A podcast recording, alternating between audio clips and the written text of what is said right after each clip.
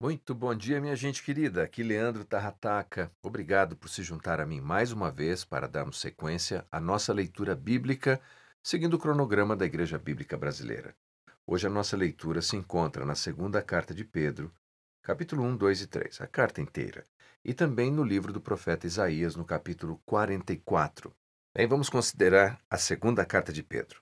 Embora a audiência de Pedro seja a mesma em sua segunda carta daquela que encontramos na primeira carta, nós sabemos que o tema e o propósito da carta é diferente. A perseguição movida pelos incrédulos poderia ser tão difícil para os cristãos lá na primeira carta, mas que agora a apostasia começa dentro da comunidade. Veja, na primeira carta é um problema externo, na segunda carta é um problema interno. A questão é que a apostasia interna poderia ser ainda mais devastadora.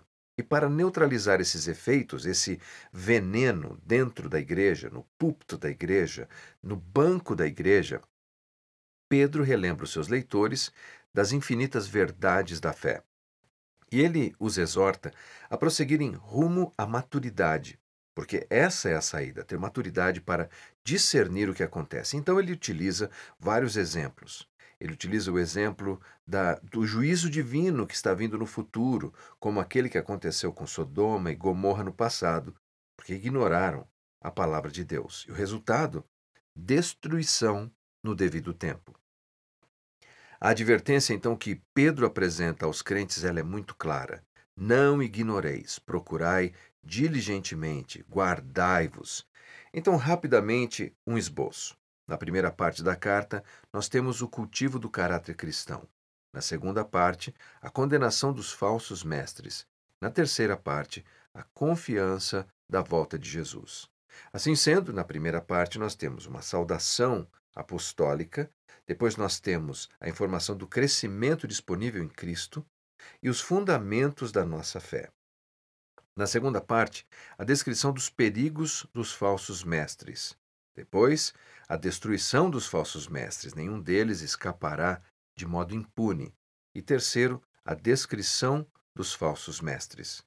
E na última parte, sob a confiança no regresso de Cristo, ele descreve sobre como as pessoas seriam completamente desinteressadas pelo Evangelho, como zombariam as virtudes de Deus, as virtudes do Evangelho, um verdadeiro escárnio, e como se daria a manifestação do dia do Senhor. E, finalmente, a última parte da consideração do regresso de Cristo é esse convite à maturidade para aguardarmos com sabedoria o dia do Senhor. Como alguém já propôs, uma maneira de entender essa carta é pensar na primeira parte como santidade, a segunda parte como uma denúncia à heresia e a terceira parte como uma mensagem de esperança a todos que creem.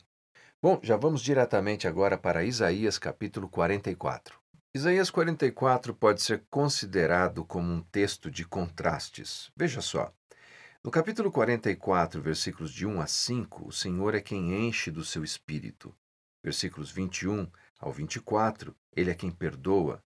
Dos 25 ao 28, é ele quem reconstrói o templo. E claro, ele faz isso porque ele ordena que Ciro, de alguma maneira, libere o povo de Deus para reconstruir em Jerusalém o templo do Senhor.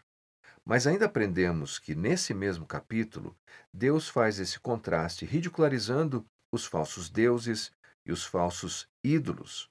Os falsos ídolos são desprezíveis, versículos de 9 a 10.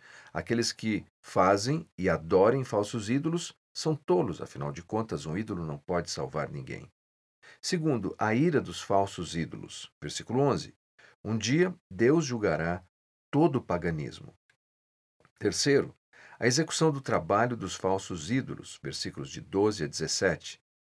Isaías descreve o trabalho extenuante exigido para moldar um ídolo falso, incapaz de salvar.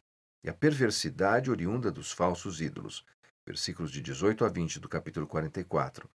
Aqueles que esculpem ídolos ficam propositadamente cegos para a verdade. Um ídolo nunca faz bem às pessoas, apenas cega a mente, o coração, as emoções. E por isso, acaba terminando em caos, em dor e disciplina. Que Deus nos guarde dos ídolos modernos. Oremos. Pai querido, muito obrigado pelo nosso dia, por esse dia de domingo. Obrigado porque cada domingo celebramos a ressurreição de Jesus.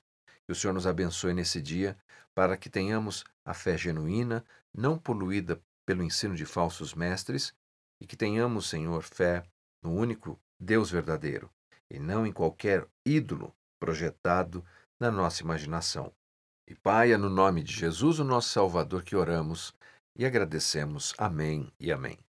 Mais uma vez, muito obrigado. Deus abençoe você, sua família e até a próxima.